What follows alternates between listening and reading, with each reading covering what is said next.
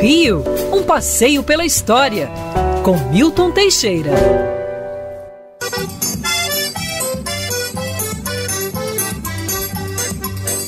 Quando a terra ardendo, fogueira. Professor Milton Teixeira, Rodolfo Schneider nos deixou um pouco mais cedo hoje, mas seguimos por aqui com a coluna Passeio pela História. Ao fundo, Asa Branca, de Luiz Gonzaga. Sim. Por que a escolha, a escolha dessa música, professor? Bom dia. Bom dia, amigo, bom dia, ouvintes. Bom, Asa Branca é uma das músicas muito tocadas nas festas juninas. Dia 29, dia de São Pedro e São Paulo, o dia máximo da- da- dos festejos juninos, ou como eram passados no- chamados no passado, joaninos. É uma tradição que veio de Portugal, mas que congrega elementos de várias culturas, como a indígena, a africana e mesmo da Europa, de várias civilizações. Né? Por exemplo, o hábito de pular a fogueira já era praticado pelos celtas há milhares de anos. Aliás, era uma festa que marcava eh, o início do verão europeu, exatamente nesse momento. Eles faziam festas para cada mudança assim, climática e o início do verão era a festa junina. Ah, ainda hoje aqui no Brasil, no interior, é muito forte a festa junina. Aqui em Botafogo, onde está a Band, tinha uma importantíssima festa junina na rua Arnaldo Quintela. A festa conglomera assim músicas, eh, danças, as danças geralmente inspiradas, olha bem, no minueto francês, no minueto, as roupas, aquelas roupas do homem do campo, e que também em Portugal eram as roupas do, do camponês.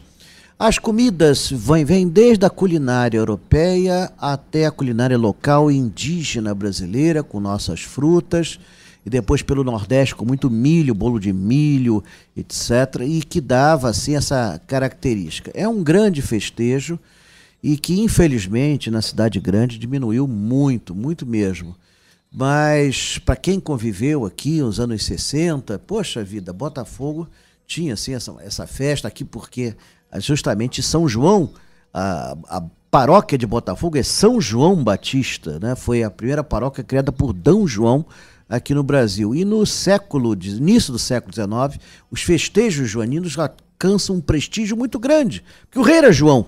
né? Então, e também o santo nacional português era Santo Antônio, comemorado dia 13, nasceu em Lisboa.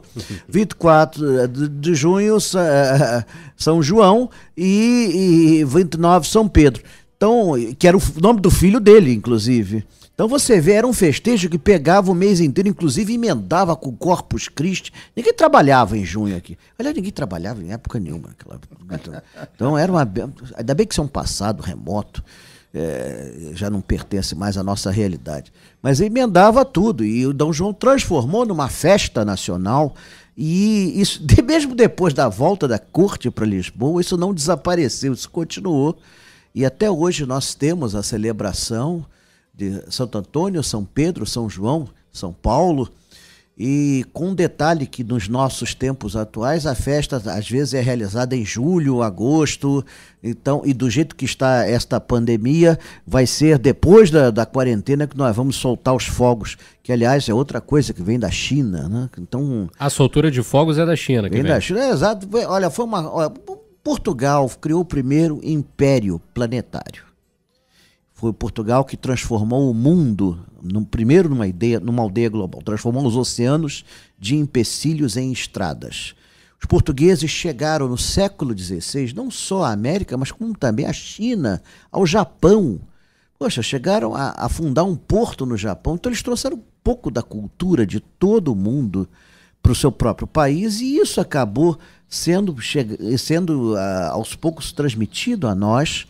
E a festa junina é um bom cadinho disso, dessa mistura de todas as crenças, de todos os povos, e o que faz com que seja assim uma das festas mais desejadas, principalmente pelo homem do campo. Agora, professor, esse hábito, o senhor falou aí dos fogos e a soltura de balões, que é terrível nessa época do ano, provocando incêndio, isso vem da China também ou é de outro lugar? Vem da China, mas também em Portugal, é, apesar daqui ser proibido, em Portugal é uma tradição. É uma tradição que vem de séculos, os balões de ar quente, e um, uma coisa que pouca gente sabe lá, não é proibido.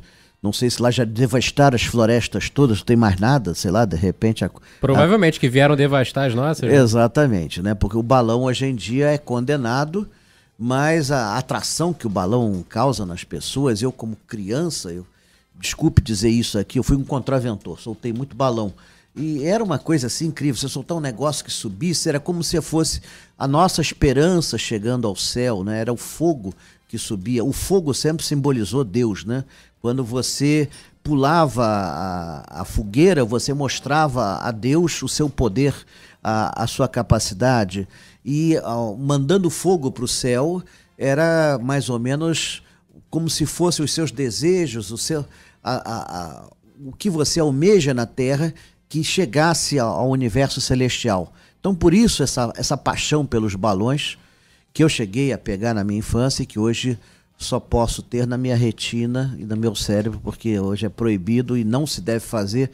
Porque hoje em dia também tem um negócio. Na minha época o balão era uma coisinha pequenininha. Hoje faz um troço que é do tamanho de um caminhão. Gigantesco, né? Pois é, que, que incendeia, pode incendiar a cidade inteira, né? Isso aí também é. É, um, Triste. um detalhe curioso sobre Portugal, claro que nem sempre é atribuído aos balões, mas é o campeão europeu dos incêndios. Por lá, os incêndios florestais chamam muito a atenção. Uhum. Outro assunto, professor, que o senhor separou para conversar conosco hoje, domingo, dia 28 de junho, data uhum. que marca o nascimento do cantor e compositor Raul, Raul Seixas. Seixas. Eu nasci há 10 mil anos atrás e não tem nada nesse mundo que eu não saiba demais. Essa música eu amo, parece que. Somos dois. Olha, Raulzito, Raul Seixas, Raul dos Santos Seixas. Nossa, nasceu dia 28 de junho em Salvador, era um soteropolitano. O pai era um engenheiro, um homem cultíssimo. Não tinha propriamente ligação com música, mas tinha com cultura, com filosofia e até com ocultismo. A mãe era dona de casa. Ele estudou, ah, fez o primário, no, na, no ginásio ele empacou no Colégio São Bento, não passava de jeito nenhum. Ele mesmo dizia: Eu não queria estudar, eu queria ler. Eu queria ler, queria ler o que eu queria. E ele ficava na biblioteca do pai, disso, estudando filosofia, assuntos complexos. E deixou. Ele só vai se formar, para você ter uma ideia, já quase adulto, né? É, depois a família vem para o Rio de Janeiro. Raul Seixas começa a se envolver com poesia e com música desde cedo. Curiosamente, o maior desejo dele de início era ser escritor. Não era ser cantor nem compositor, era ser escritor. Da, da, da literatura ele passou para poesia e da poesia para música. Em 1968, ele grava o primeiro, é, o primeiro álbum dele, é, Raulzito e os Panteras, um grupo, o, disco não teve repercussão nenhuma. Hoje, por, hoje é procurado pelos colecionadores e tudo mais, mas na época não teve repercussão nenhuma.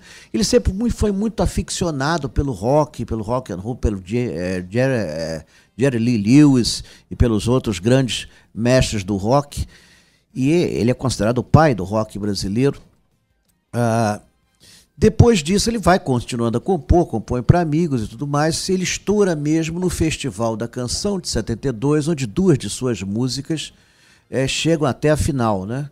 É, uma delas eu me lembro bem, a gente cantava com a letra alterada, que eu não vou aqui cantar por respeito aos ouvintes. Eu sou eu e Nicuri é o diabo.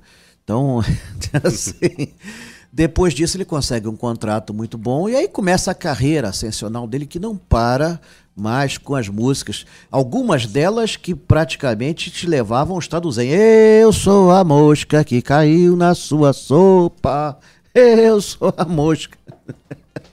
que era uma letra assim, minimal, né? muito curiosa. Ouro de Tolo, que faz muito sucesso. É, em 74, já com Paulo Coelho, ele lança o álbum Gita com a, música Sociedade Viva, Viva, Viva a Sociedade Alternativa. A ditadura militar achou que isso era uma pregação da revolução, ele foi preso, chegou a ser torturado, mas no final não deu em nada. Na verdade, a censura sempre foi muito burra. Eles eram mais ligados a um ocultista inglês do século XIX, Aleister Crowley, do que propriamente a uma revolução política. Aliás, uh, Raul pregava: não vote, não sustente parasitas. Ainda bem que isso res- corresponde a um passado, claro, né? Hoje em dia você não tem Eu- mais. Ele era um anarquista, né, professor? Oi? Um anarquista, né? Sim. Olha, ele se dizia agnóstico, mas as músicas dele falavam muito em Jesus, em Deus. é, Falavam muito de amor também. Tem uma frase dele que eu gosto muito: o amor morre quando nasce a autoridade. Então, é, ele, ele, ele tinha umas frases soltas assim. Vou ficar com certeza maluco, beleza. Ele defendia muito a alienação. Aliás, foi um dos problemas dele, né? Primeiro com drogas e depois com bebidas. Raul vai continuar numa crescente. Para você ter uma ideia da importância dele para a música da época, todo mundo cantava as músicas do Raul Seixas na rua. Era um sucesso. Vendeu até não poder mais. Foram 17 álbuns em 26 anos de carreira artística. Gravou filmes, gravou documentários, eh, sketches. É, a revista Rolling Stone considerou ele a 19 mais importante voz da música brasileira, à frente de Maria Bethânia, à frente de Milton Nascimento. É, a mesma revista, as Rolling Stones, escolheu dois discos deles entre os 100 melhores discos já produzidos no Brasil em todos os tempos. Assim, então ele foi muito considerado e foi muito cantado pela juventude daqueles anos que gostava da rebeldia, e gostava dessas coisas, era também a moda, a alienação. Além da alienação, apesar disso, defendia muito que a vida era feita para ser vivida, né, professor? Até a letra da música falava: não, eu que não me sento no trono de um apartamento esperando a morte chegar. Era um- É, ele passava uma ideia positiva de não des- desistir. Tente outra vez. E até hoje é muito cantado. Sim, com certeza. Todo mundo conhece um pequeno Toca trechinho. Raul, toca Raul. É o Raul. grito que se ouve em todos os shows. Toca Raul. Craig Ha Bandolo, do livro, o disco dele que foi um dos mais vendidos, o novo Aion também.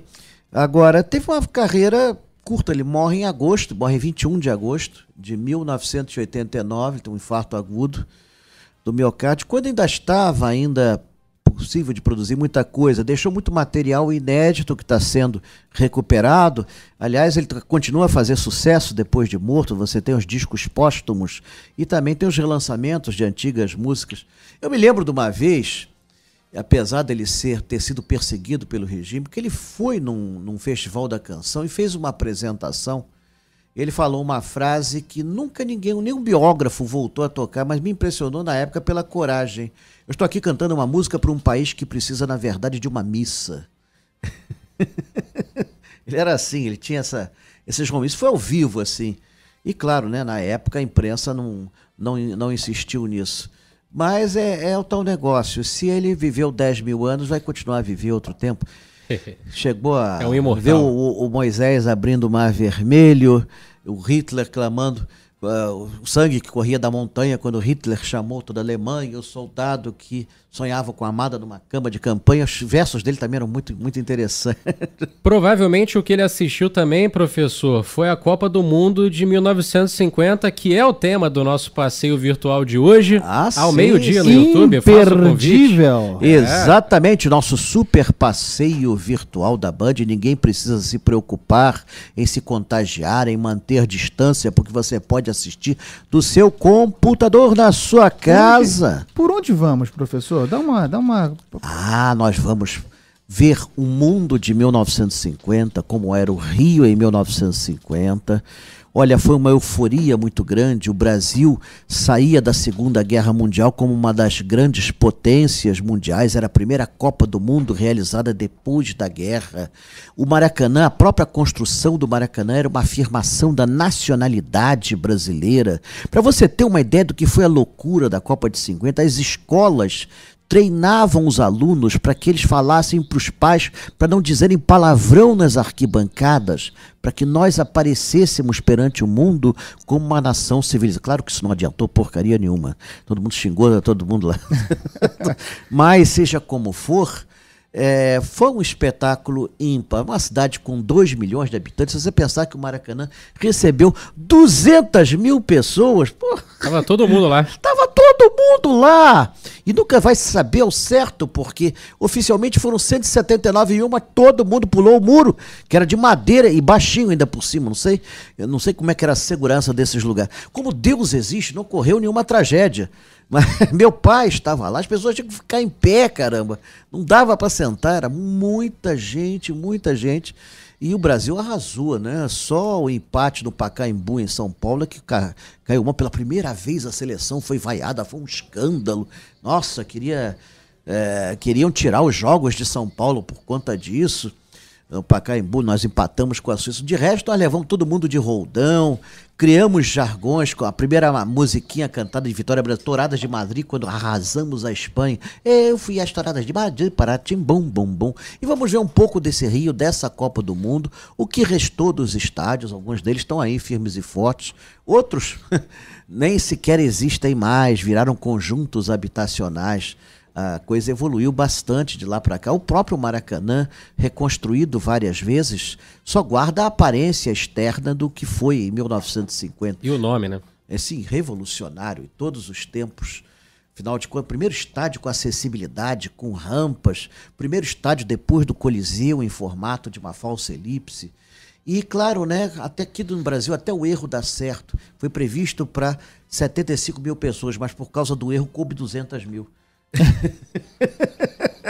Que crime cometeram contra o Maracanã ao destruírem, entre outras coisas, aquela marquise, né? Imperdoável. Ah, sim, eu estive lá durante todas as fases da obra. Toda, toda emissora me convidava para falar da história do Maracanã. Eu trouxe milhares de pedaços de concreto para casa, até eu estou distribuindo aí para os amigos. assim, é São que- relíquias. São relíquias de uma época. Mas quem quiser saber mais dos segredos, das fofocas, eu detesto fofoca, vocês sabem, né? Quando eu sei de uma, eu passo adiante para não ficar com ela. E nós vamos, meio-dia, meio-dia, todo mundo no YouTube da Band, nós vamos fazer um passeio Rio de 1950, ver a Copa de 1950. E nós quase ganhamos, perdemos para o Uruguai por 2 a 1 Mas depois da Copa de 2014, ninguém mais se lembra desse resultado. É verdade.